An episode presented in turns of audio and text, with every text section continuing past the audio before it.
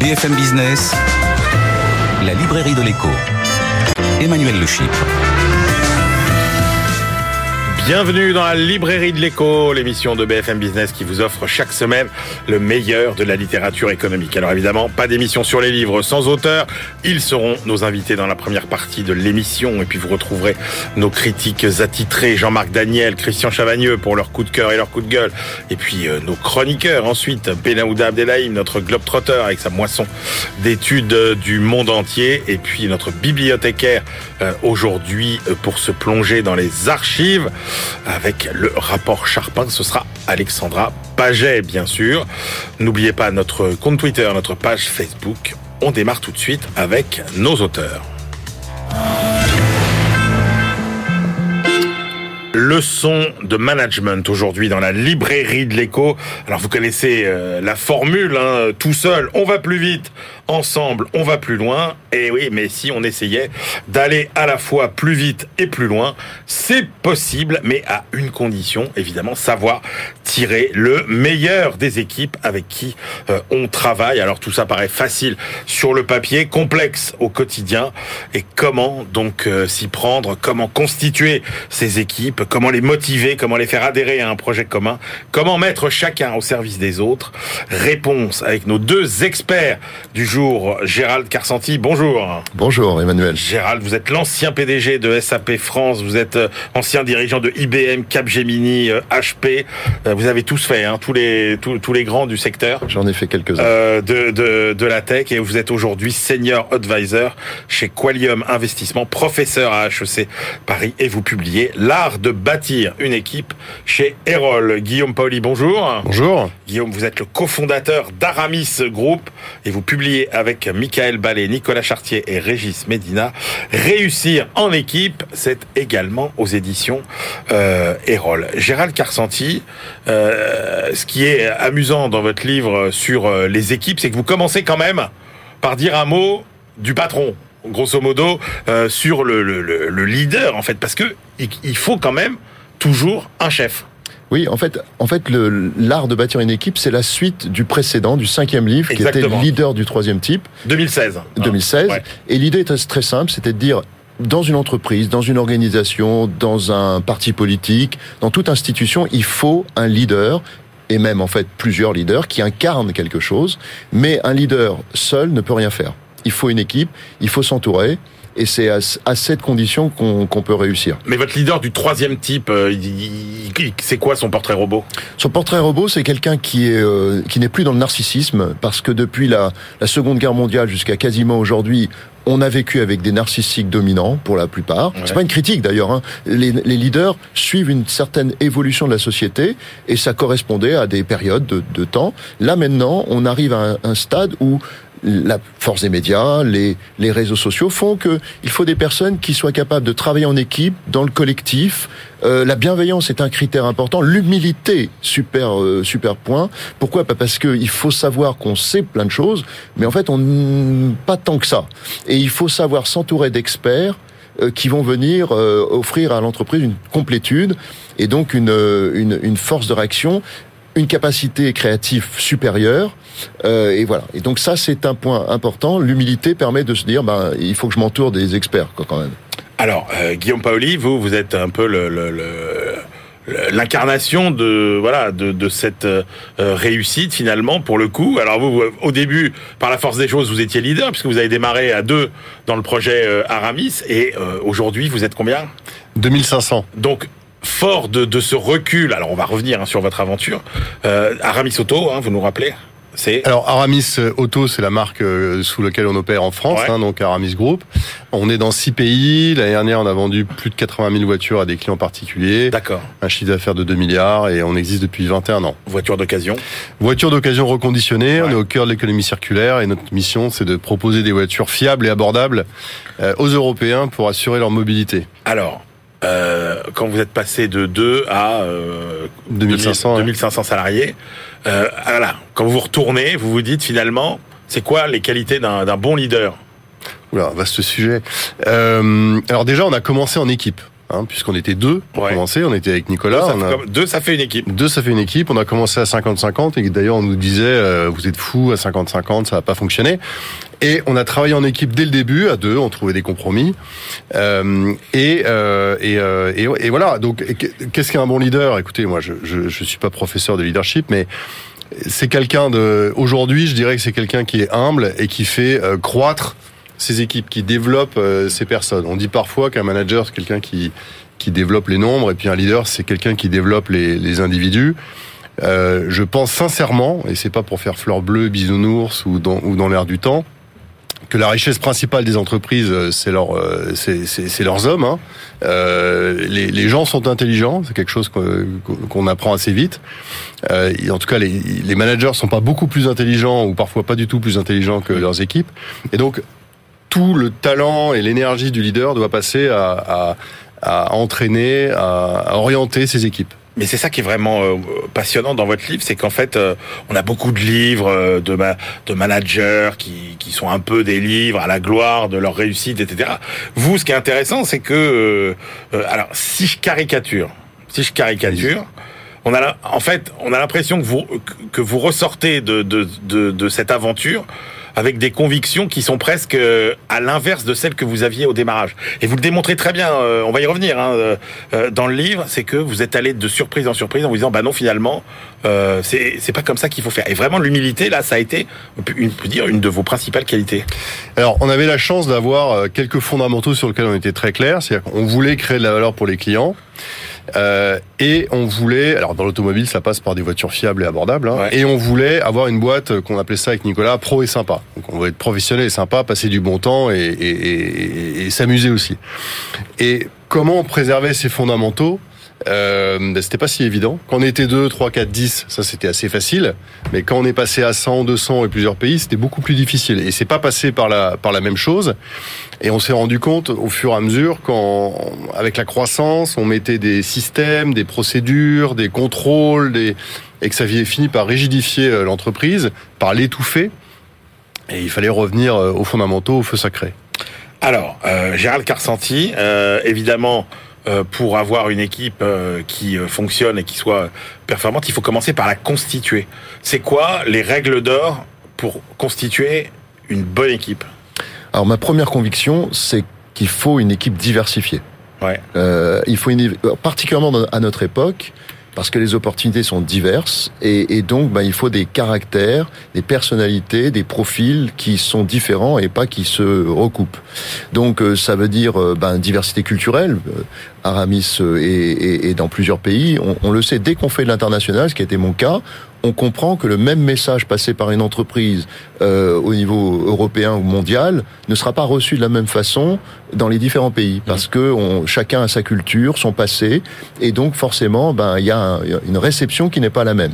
Donc euh, faire au contraire de la différence culturelle un atout euh, ça, c'est le propre des, des grands leaders. La deuxième, c'est la, la diversité homme-femme. Ouais. On, on en parle depuis euh, très longtemps. Moi-même, je suis un, un grand défenseur de ça parce que j'ai pu constater qu'à chaque fois que j'ai réussi à avoir une vraie diversité homme-femme, j'ai eu plus de performance. Les études le montrent, mais moi, je l'ai vu de façon pratique. Donc, cette diversité, il va falloir qu'elle arrive parce que c'est quand même la moitié de la population. Et euh, comme on a des problématiques euh, importantes à régler euh, euh, dans les temps à venir, ben, il va nous falloir cette, euh, cette diversité-là. Et puis après, ben, il faut, euh, pour constituer une équipe, ben, il faut, faut faire appel aussi aux théories. Les théories euh, euh, de leadership ne sont pas, euh, ne, servent pas à rien. Elles servent parce qu'elles nous permettent de comprendre les, les, les- la psychologie, le théâtre intérieur des leaders, les caractéristiques de ceux qui, le style de leadership. Et donc, quand on veut constituer une équipe, ben, on va essayer de d'aller chercher des talents différents. Mais là, la bonne nouvelle, c'est qu'en matière de diversité, euh, on n'a jamais été aussi bien servi qu'aujourd'hui, finalement, en termes de, euh, par rapport à il y a 10 ans, 20 ans, 30 ans, en termes de diversité de, de parcours, de diplômes, euh, effectivement, de diversité culturelle, euh, hommes, femmes, euh, l'âge même, les jeunes, les vieux, etc. Ça n'a jamais été aussi facile d'aller euh, d'aller piocher dans les diversités, j'ai envie de dire. Oui, mais on, alors qu'on ait progressé, c'est une évidence. Euh, on voit bien que les dix dernières années, on a fait, on a eu un progrès euh, considérable. Maintenant, est-ce qu'on est, euh, est-ce qu'on est là où on devrait être? Non. La réponse est sur les, les hommes-femmes, par exemple. On est encore à trois femmes qui dirigent une entreprise du CAC 40, un pourcentage très faible dans le SBF 120. Donc, on est encore loin de là où il faut être, mais on progresse. Ça, c'est une évidence. Vous dites la similitude. Alors, c'est contraire à ce que je pensais. la similitude crée des conflits davantage que la diversité.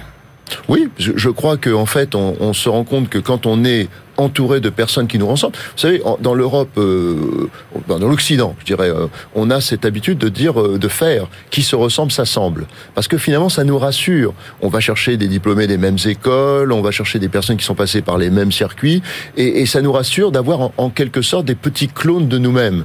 Alors qu'en réalité, il faut faire l'inverse. Je ne dis pas qu'il faut faire de la diversité un, un objectif absolu. il faut simplement se dire que quand on s'entoure de personnes qui sont comme nous, ben on a tendance à un ne pas avoir le maximum d'idées sur la table. Et puis deux, ben chacun va vouloir malgré tout euh, imposer ses vues qui finalement ne sont pas très différentes de celles de son voisin. Mais ça crée donc une sorte d'inertie et une inertie combative parfois. Alors que quand vous avez des personnes très différentes les unes des autres, ben vous allez avoir sur un sujet euh, plusieurs opinions. Reste que derrière, le patron ou les patrons, quand il y a des cofondateurs, vont devoir, avec cette euh, masse d'informations et, de d'idées, vont devoir trancher. Parce que le propre d'un leader, c'est aussi de décider à un moment donné. Guillaume Paoli, euh, travailler en équipe, ça commence par quoi? Ça commence par se mettre d'accord sur euh, les problèmes à résoudre ou sur la vision. Ouais.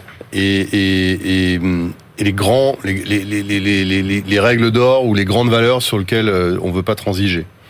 Euh, donc ça, je pense, c'est vraiment le, début. Et d'ailleurs, le rôle du leader, c'est de faire euh, travailler, euh, réfléchir ses équipes pour être en mesure de euh, bah, de, travailler justement à, arriver à cette vision. Mais si la vision n'est pas claire au début, on risque pas de on risque pas de, de, l'atteindre. Alors c'est là où le, le, le, réglage est délicat parce que effectivement il faut qu'il y ait une vision claire euh, au début. Et on voit bien, hein, vous le racontez dans votre aventure, c'est que dès que finalement euh, la vision n'est pas claire, vos, salariés vous le reprochent euh, très vite et ça se ressent même dans leur comportement et leur et leurs résultats.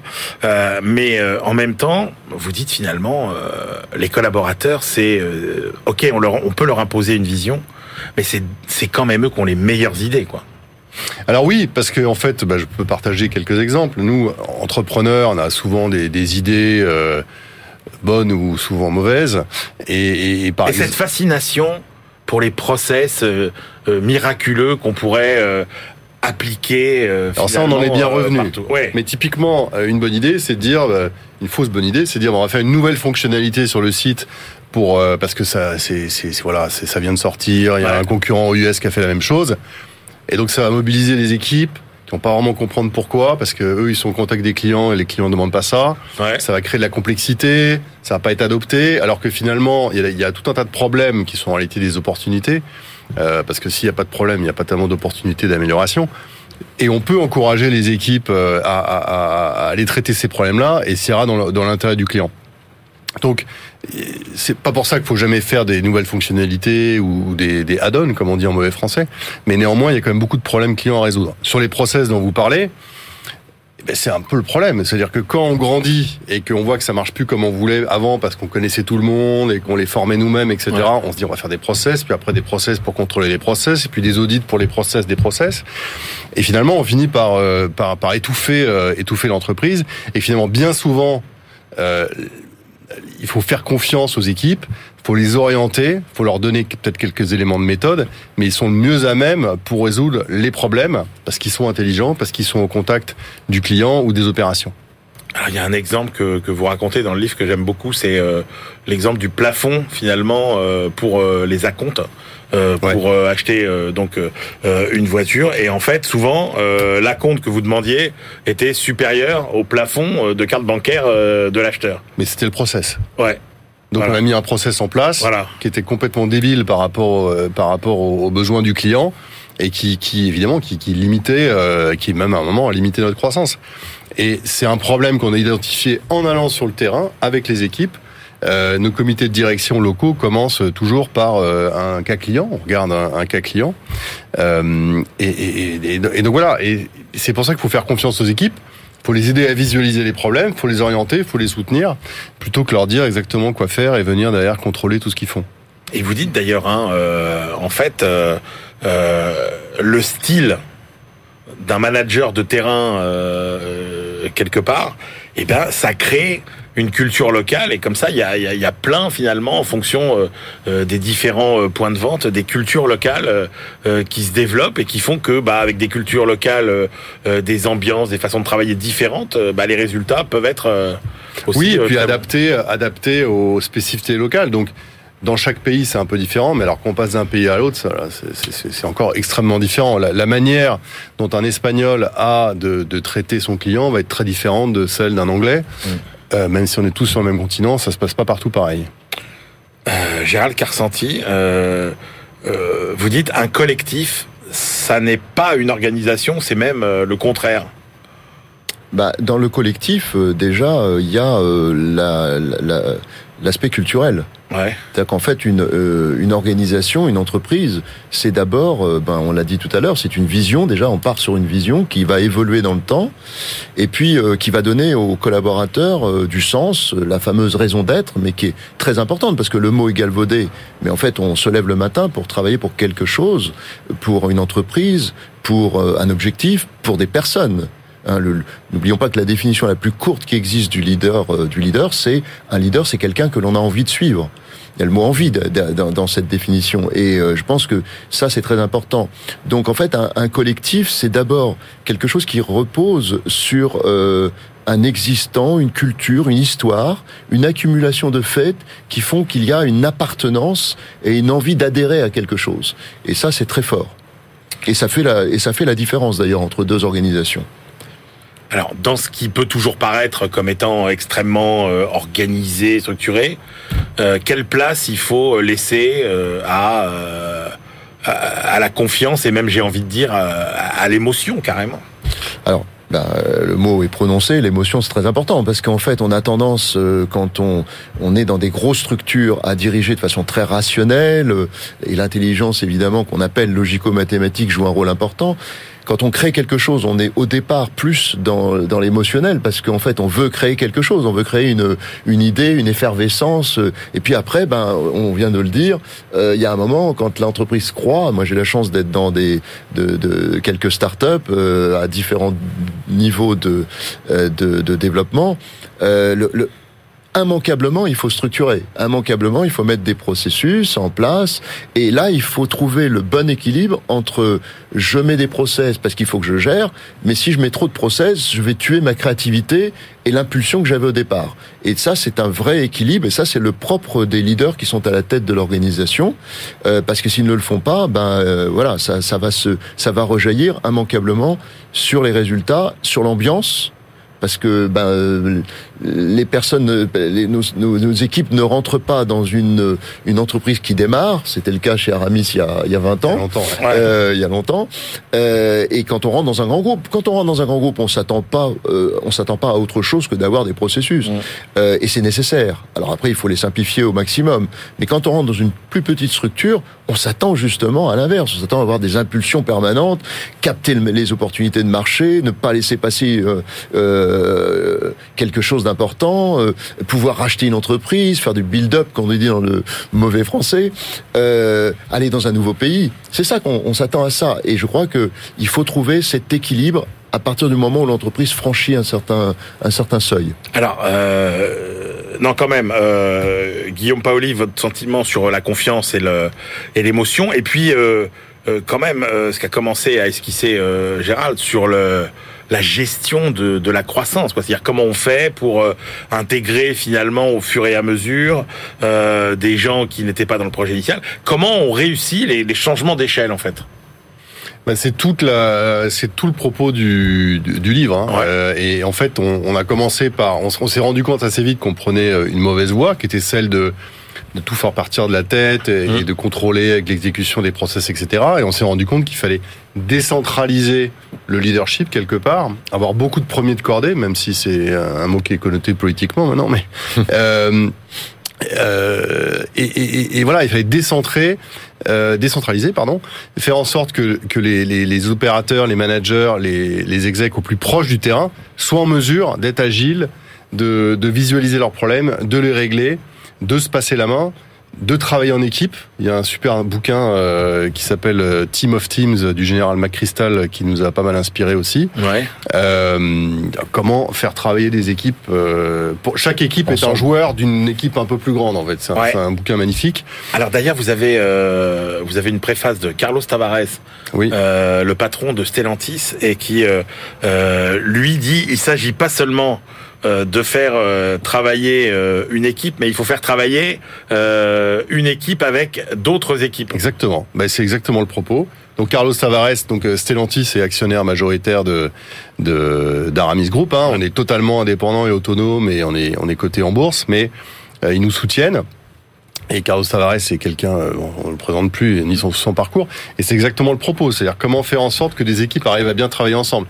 Inévitablement, il y a des, il y a des accros, mais avec la méthode qu'on a réussi Et alors c'est à- quoi cette méthode Donc il dit quoi ah, notre et- général? euh, Alors, le, je, peux, je peux pas résumer le propos de son bouquin, et puis on n'a on n'a pas appliqué exactement tout. Mais le rôle du leader, ça va être. Alors, il y a tout un tas de, de sujets sur les, les officiers de liaison, etc. Mais c'est pas le propos du jour. Mais comment on fait travailler des équipes ensemble avec une vision très très claire, avec des valeurs partagées. Et de temps en temps, le leader doit euh, rapprocher les gens et arbitrer.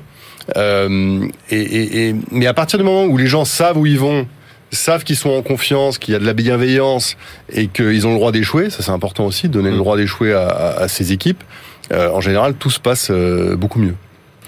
Euh, alors, ce qui est intéressant, c'est que dans vos deux livres, euh, tous les deux, vous avez beaucoup de témoignages aussi de, de grands patrons euh, et partage d'expériences. Alors vous, euh, Gérald euh, Carsanti, vous citez l'expérience. euh, vous dites le com le Comex a un rôle important euh, à jouer, et vous citez le cas de Benoît Coquard, le DG de, de Legrand.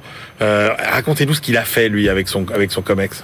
Ah, je pense que lui c'est un bon exemple, mais juste peut-être dire quand même que dans la préface de Carlos Tavares, euh, effectivement, pers- euh, c'est c'est le c'est un leader par excellence, euh, mais la préface du mien, euh, c'est Maud Bailly, Exactement. qui est un leader, Absolument. une femme incroyable, et qui m'a fait l'honneur de, de préfacer le livre. Et puis après, ben j'ai voulu justement avoir Ah, des tout le monde ne connaît pas Maud Bailly. Alors qui est Maud Oui, Bailly alors Maud Bailly qui vient de prendre une responsabilité euh, mondiale Ouais. euh, chez Accor, donc elle est elle est dans une position de, elle est au Comex bien sûr d'Accor et elle, elle joue un rôle euh, fondamental. Et puis euh, et puis j'ai voulu en fait dans le livre avoir des patrons du CAC 40, du SBF 120, euh, le chef d'état-major de la marine, Ouais.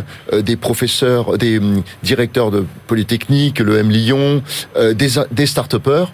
C'est-à-dire en fait des éclairages sur l'équipe euh, très différents. Alors pour euh, euh, Be- Benoît Cocard, moi, je, bon, c'est la société Legrand. Ouais. Moi, je- ce que j'aime beaucoup dans, dans son approche, c'est qu'il y a quelque chose de très très personnel sur la constitution d'une équipe autour de la compétence. Il y a un, un projet, en plus, c'est une entreprise qui a aussi des, une ramification régionale, donc ça, c'est quelque chose qui moi me, me tient à cœur aussi. C'est quelqu'un qui a une vision. Et alors là, pour le coup, parce que je le connais, euh, c'est quelqu'un qui a une grande humilité. Et je pense que ça, euh, pour moi, en termes de leadership, euh, c'est un point, euh, c'est un, point- un point très important. Juste un point quand même intéressant, parce que on va voir à quel point l'équipe, la notion d'équipe et de collectif dans la tête des dirigeants est quelque chose d'important. Euh, J'avais en tête dès le début de me dire, je vais réserver un tiers du livre à des témoignages. Ouais. Euh, D'une certaine façon, l'éditeur m'a fait remarquer que j'avais travaillé en équipe, euh, d'une certaine façon. Mais, euh, mais ce qui m'a vraiment plu, c'est que j'ai j'ai envoyé ça à 17 personnes et les 17 ont répondu tout de suite oui. Et surtout, ils ont fait un travail incroyable parce que il y a quelques interviews qui sont euh, intenses avec une ministre notamment, mais il y a aussi euh, des des leaders, dont, dont Benoît, qui ont fait des ou Maude, qui ont fait des textes de 3 à 4 pages. euh, Et on sait que écrire 3 à 4 pages, c'est pas simple, c'est parfois plus compliqué que d'écrire un chapitre tout entier. Donc ils se sont vraiment investis, ils y ont passé du temps parce que le sujet leur tient à cœur. Euh, Guillaume Paoli. Euh, alors, il y a, y a quand même beaucoup de dans votre livre. euh, on sent votre admiration pour le modèle Toyota, euh, que vous pouvez peut-être nous, nous résumer rapidement. Qu'est-ce qui fait que ce modèle vous fascine? Et puis, euh, et puis, en gros, euh, ce que- ce que vous avez dit tout à l'heure, en gros, cette capacité, euh, la qualité principale du manager, euh, vous finalement, vous dites, c'est plus euh, écouter que convaincre. Oui, alors ce qui nous fascine chez Toyota, euh, alors toute proportion gardée, et on n'est pas du tout au même niveau, mais c'est c'est une société qui est obsédée par le, le client, et c'était notre cas avec Nicolas au départ. Nous, on est parti du, du principe que la distribution automobile traditionnelle traite mal ses clients. Ouais. On veut leur proposer une autre expérience, donc c'était notre point de départ également. C'est une entreprise magnifique qui est très résiliente, qui a une constance absolument incroyable, euh, et qui a développé au cours des années euh, euh, un système d'apprentissage euh, qui s'appelle euh, le Toyota Production System, et qu'on peut appeler le Thinking People System, qu'on appelle aussi Lean, et qui, qui, qui est un système pour euh, euh, favoriser l'apprentissage des équipes et leur capacité à régler leurs problèmes elles-mêmes.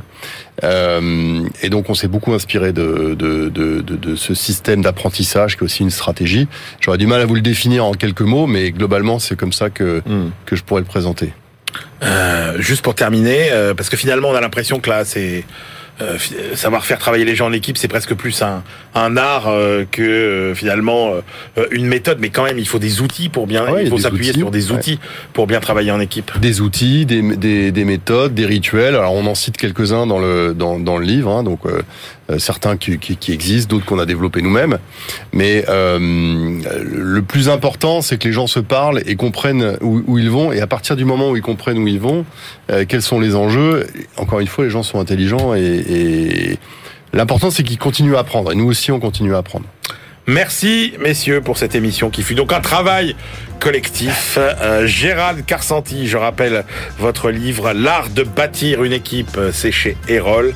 Et puis euh, Guillaume Paoli, ouvrage collectif avec Michael Ballet, Nicolas Chartier et Régis Medina. Réussir en équipe également aux éditions Erol. On se retrouve tout de suite pour la deuxième partie de l'émission.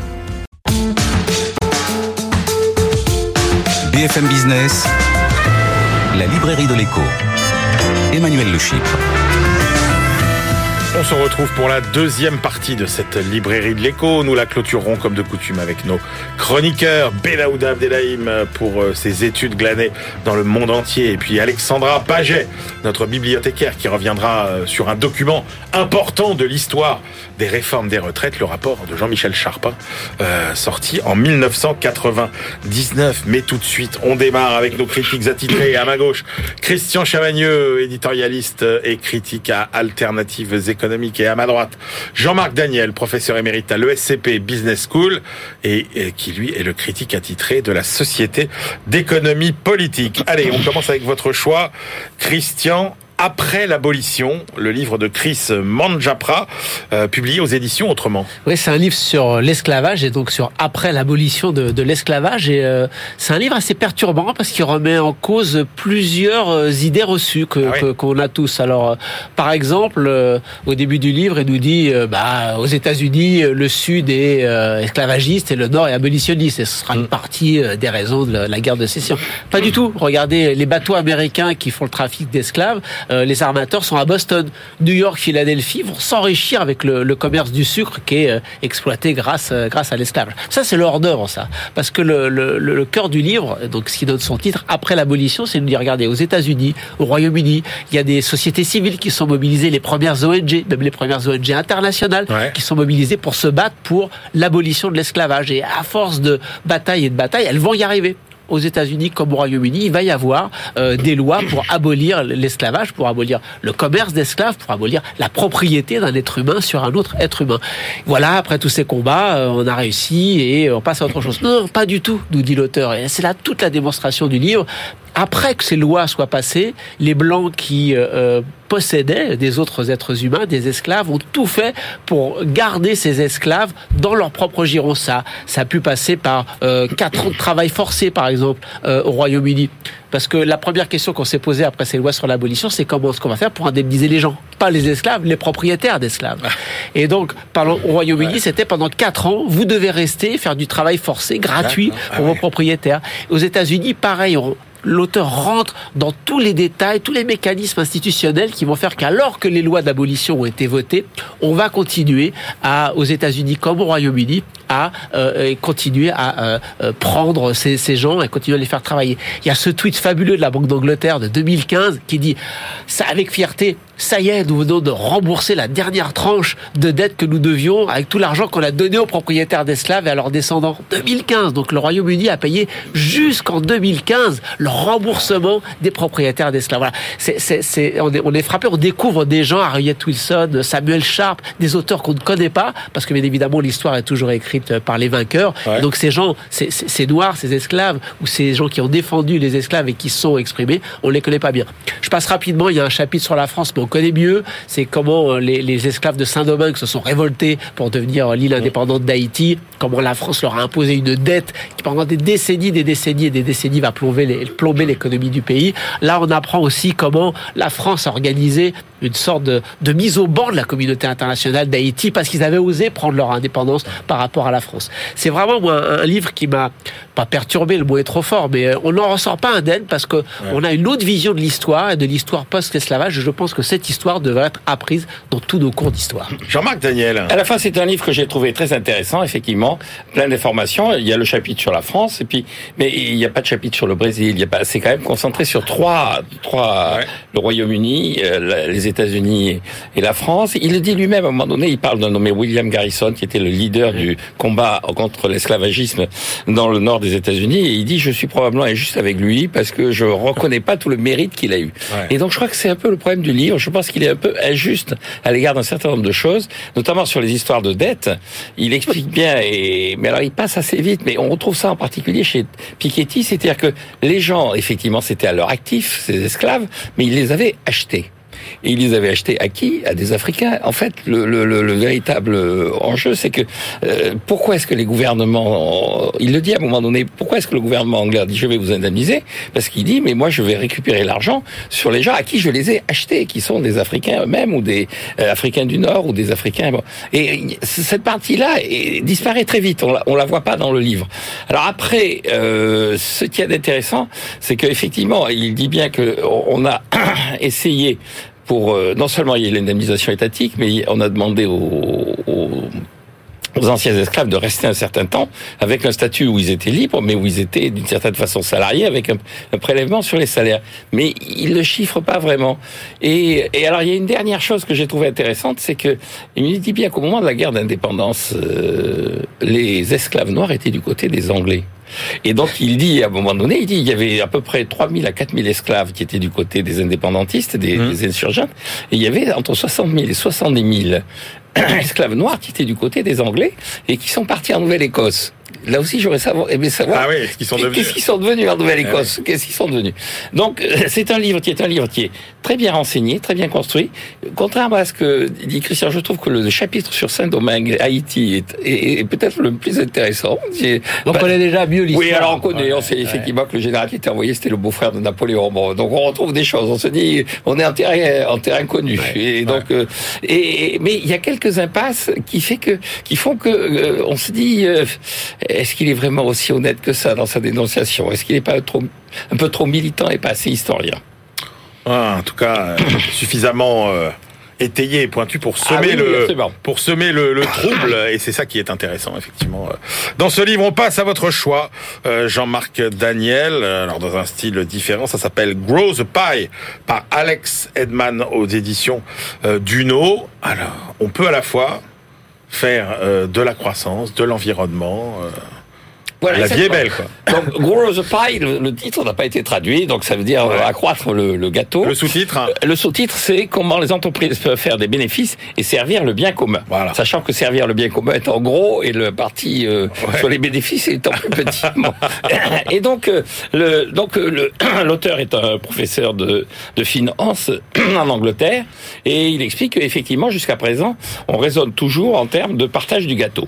Et donc, il dit avec des époques où les gens qui en bénéficient, c'est plutôt les capitalistes. Il dit dans les années 60, c'était plutôt les salariés avec la pression syndicale et ça s'est terminé par la stagflation. Maintenant, c'est plutôt la finance. Alors, il dit, on n'aborde jamais le problème en se disant, mais est-ce qu'on pourrait pas augmenter la taille du gâteau en rendant compatible un certain nombre d'objectifs qui sont la RSE, qui sont le profit traditionnel, qui sont aussi le surplus du consommateur. Il y a tout un moment où il dit, l'enjeu du consommateur, c'est aussi ce que la microéconomie, au sens d'Alfred Marshall, Ouais. appelle le surplus du consommateur. Consommateur.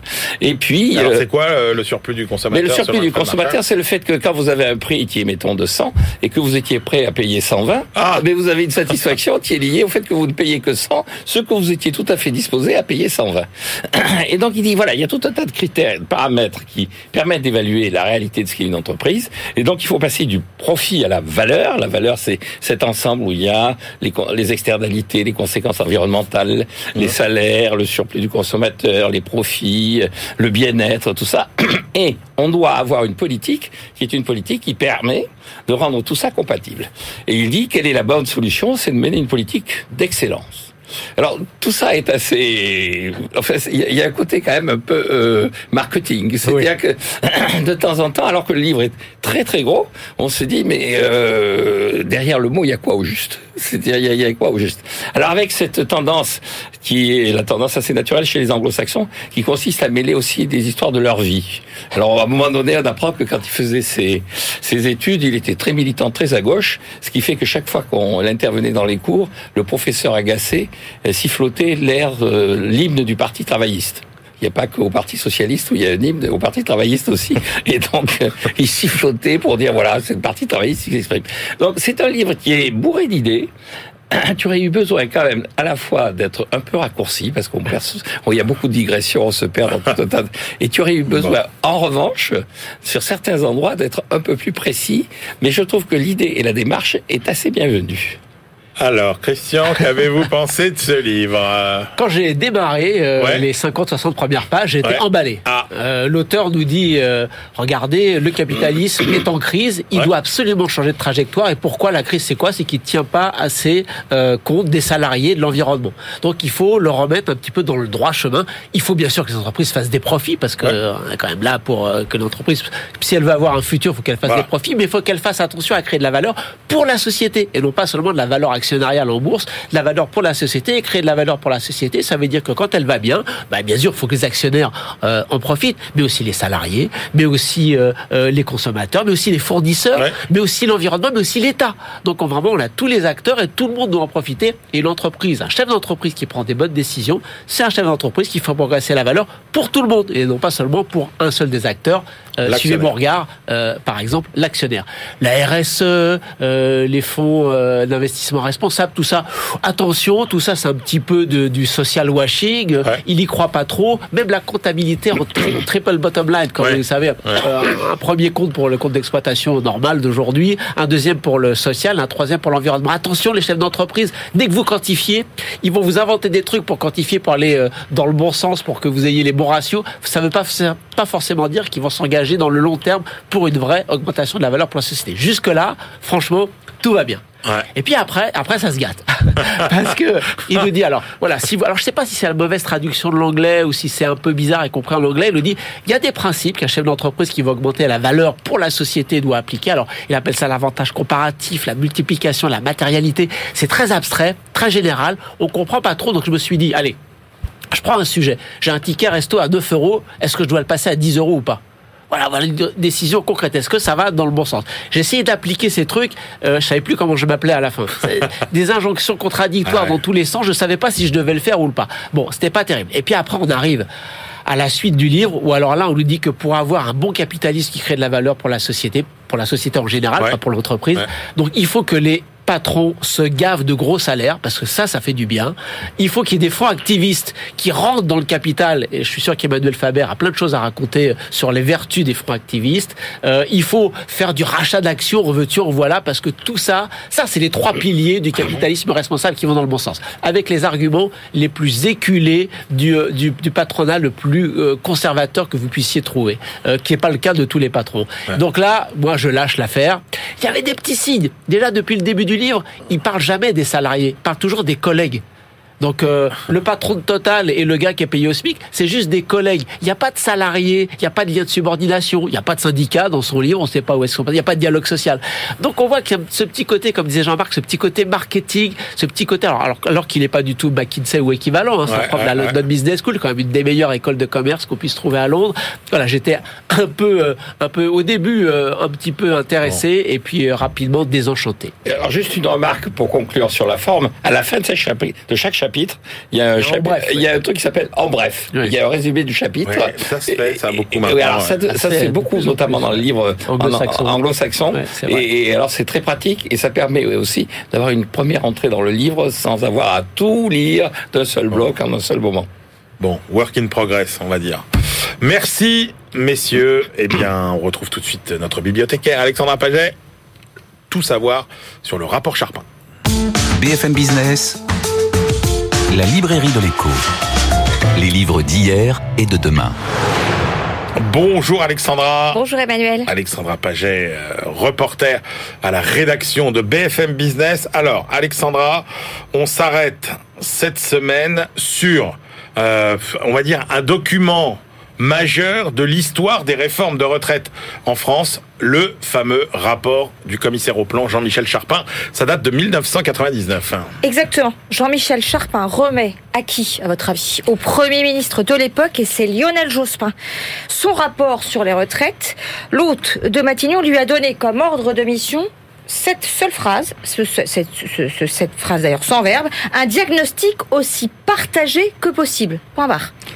Pour préparer sa propre réforme des retraites à lui, à Lionel Jospin, qui a été précédé d'ailleurs par, euh, par Michel Rocard. Donc, résultat, six mois d'enquête et de concertation, 170 pages, des préconisations, pas une réforme clé en main, des préconisations et un constat déjà grave. En 2039, il faudra compter 10 actifs pour financer 7 retraites au lieu de 4 en 1999 justement. Ouais, c'est ce qui peut le différencier des rapports du Conseil d'orientation des retraites, hein, où on explore des scénarios sans donner vraiment de recommandations. Et c'est vrai que le livre blanc de Michel Rocard, eh bien, euh, c'était la fin des années euh, 80. Un mot sur Jean-Michel Charpin? Alors Jean-Michel Charpin, haut fonctionnaire, commissaire général au plan à l'époque, il est aujourd'hui membre du corps dont vous parliez à l'instant, le Conseil d'orientation des retraites, créé un an après la remise d'ailleurs de son rapport. Alors, que dit-il, ce fameux rapport Charpin? Eh bien, Il pose le problème déjà sans, sans, sans, sans couper les cheveux en quatre, parallèlement à l'allongement de la vie, y compris de la vie en bonne santé. Tous les âges de la vie sont décalés de façon cohérente. Euh, à la, fin des études, le logement indépendant, la mise en couple, la naissance des enfants, le premier emploi, etc. Tout suit. Tout sauf l'âge de cessation d'activité. Et c'est bien la raison de ce rapport.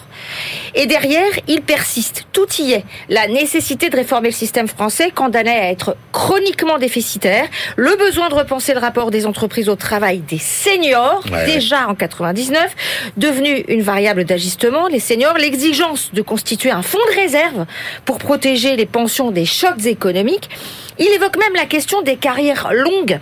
L'allongement progressif de la durée de cotisation qu'il préconise va les toucher mécaniquement, eux, plus que les autres, ceux qui ont des carrières longues, mais les encourager à recourir à des dispositifs de retraite par capitalisation, possible pour ceux qui sont les plus aisés, logiquement, c'est-à-dire ceux qui ont fait donc des études plus longues. C'est dans le rapport. Et alors, qu'est-ce qu'il propose comme solution, Jean-Michel Charpin? Alors à l'époque, ça fait du bruit. Hein. Il préconise donc l'allongement progressif de la durée de cotisation jusque 42 ans et demi pour tous en 2019, figurez-vous. Alors, attention, euh, Alexandra, dit Jean-Michel Charpin, l'effort euh, serait relativement euh, plus important pour les salariés de la fonction publique que pour les salariés du secteur privé. Effectivement, cette mesure phare réduirait jusqu'à 60% le besoin de financement du régime général en 2040.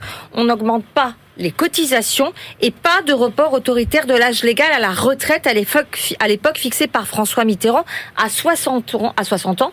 Eh ouais. Là non plus, on n'y touche pas. Ça, c'est la grande différence avec la, la, la réforme qui est en cours en ce moment. C'est précisément le point d'achoppement aujourd'hui dans le projet du gouvernement. On laisse pour Charpin les choses se faire naturellement. De toute façon, l'allongement progressif de la durée de cotisation remontera de facto l'âge de départ en retraite, 64 ans en 2040. Merci beaucoup Alexandra Paget pour euh, cet éclairage sur un rapport donc toujours d'actualité. On retrouve tout de suite euh, notre globe-trotteur Benahouda Delaïm et sa moisson d'études glanées aux quatre coins du globe. BFM Business, la librairie de l'écho. Les livres d'ailleurs.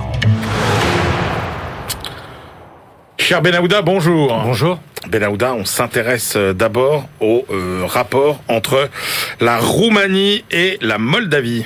Oui, l'avenir de la Roumanie en Europe et ses relations avec la Moldavie. Euh, le chef d'état-major de l'armée ukrainienne a affirmé que le 10 février, deux missiles de croisière russes ont survolé les territoires de la Roumanie et de la Moldavie avant d'entrer en Ukraine, ce qu'a démenti fermement Bucarest. Mais une fois encore, on le voit, cela reflète une conviction que le sort de la Moldavie se reliera à celui de la Roumanie. Dans ce travail de recherche, un analyste portugais, euh, Enrique Horta, a fourni le cadre de cette dépendance, euh, mais pour aussi souligner toute la spécificité roumaine. À présent, plus de 70% des exportations de la Roumanie sont dirigées vers le reste de l'Union européenne. Ce membre de l'Alliance Atlantique est décrit comme une oasis de paix, je cite, euh, entre les zones de conflit de l'ex-URSS et de l'ex-Yougoslavie. À ses côtés, la Moldavie, majoritairement ethniquement roumaine, avec un PIB par habitant qui ne représente que le tiers seulement, n'est pas parvenue à se dissocier de la Russie euh, pour se tourner vers la Roumanie. L'opinion publique moldave, d'ailleurs, n'exprime pas d'espoir d'unification, aussi parce qu'une identité moldave s'est forgée depuis l'indépendance de 1991. L'auteur explique aussi que les décideurs roumains, pour leur part, savent combien toute tentative dans ce sens placerait Bucarest sur une trajectoire de collision aussi bien avec Kiev qu'avec Moscou, la marge d'erreur est étroite, je cite. Le fardeau économique apparaît euh, aussi de toute manière bien trop important pour euh, la Roumanie. Le rattrapage de l'économie roumaine avec la moyenne de l'Union européenne reste loin d'avoir été effectué euh, en totalité en termes de production par habitant.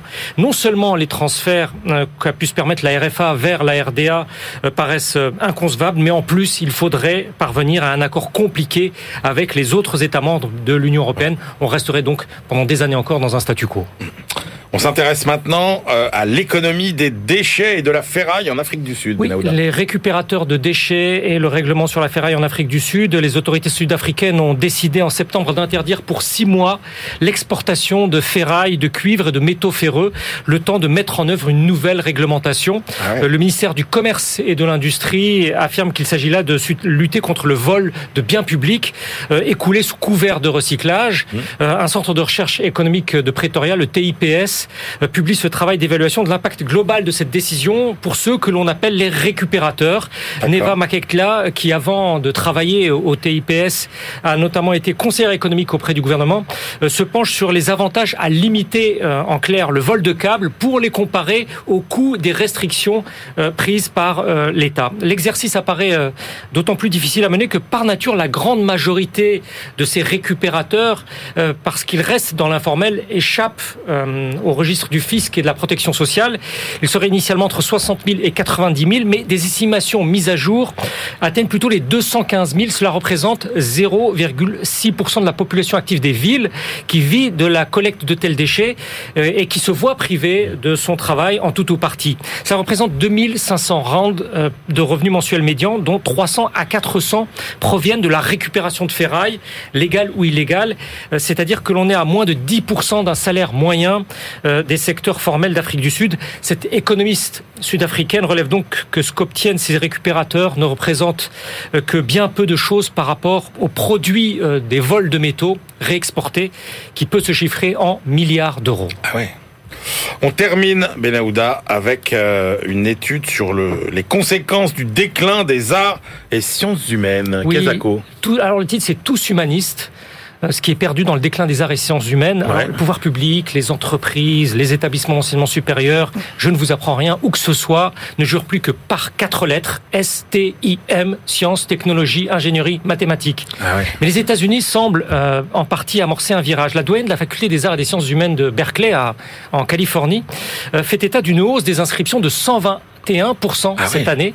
Euh, elle est aussi la directrice euh, du rapport mondial sur les humanités. James Engel, qui est euh, professeur américain de, de littérature comparée, s'en réjouit et il publie dans la revue de Harvard ce plaidoyer très remarqué pour l'étude des humanités, écrasé, dit-il, par ce qu'il appelle le mouvement pro-STIM. Ouais. L'esthétique et la fiction, écrit-il, résolvent continuellement des problèmes complexes, notamment dans le champ socio-juridique, droit civil, droit du travail, droit des femmes, chacun de leurs plus illustres promoteurs du Mahatma Gandhi à Martin Luther King s'est immergé dans la littérature, la théologie, l'histoire, la philosophie séparément ou ensemble. C'est pourquoi, d'après cet auteur, le désinvestissement dans les arts et sciences humaines, aujourd'hui sous assistance respiratoire, je cite, s'est avéré extrêmement coûteux. Euh, L'agilité de sa démonstration en sept points semble la rendre tout à fait imparable. Le professeur Engel euh, pose alors une série de questions à ses compatriotes, à commencer par celle-ci. Euh, Avons-nous échoué au Vietnam, en Irak, en Afghanistan et bien ailleurs? Par manque de sciences exactes, de mathématiques, euh, d'ordinateurs, Ouais. répond par la négative. Et l'interprétation, selon lui, des textes complexes, euh, la rédaction de traités solides, la perception d'un langage, de ses nuances, relève de tout autre domaine, ceux du temps lent et de l'art patient, je cite encore. Alors l'auteur estime que si une infime fraction euh, supplémentaire des ressources allouées à soutenir les STIM dans l'enseignement supérieur Ouais. allait aux humanités, c'est un élan enfin qui s'engagerait pour le bien des États-Unis et pour le bien du monde. Passionnant. Et ouais, merci beaucoup, cher Benahouda Abdelhaim. Eh bien, c'est l'heure de nos ultimes choix. BFM Business, la librairie de l'écho. Les livres de la dernière minute. Christian Chavagneux, quelle est votre dernière sélection pour aujourd'hui? Un petit repère sur l'économie sociale et solidaire, écrit par Timothée Duverger, qui est l'un des meilleurs spécialistes français euh, du sujet. Vous retrouverez tout, euh, l'historique, l'évolution des statuts juridiques, euh, le rôle managérial qu'on peut trouver dans l'économie sociale et solidaire, la démocratie, la façon de s'occuper de la société, la, la lucrativité limitée, etc., etc. Le projet politique aussi, le poids que ça pèse dans l'économie française. Bref, c'est un repère. Ça fait le tour du sujet et c'est vraiment bien fait.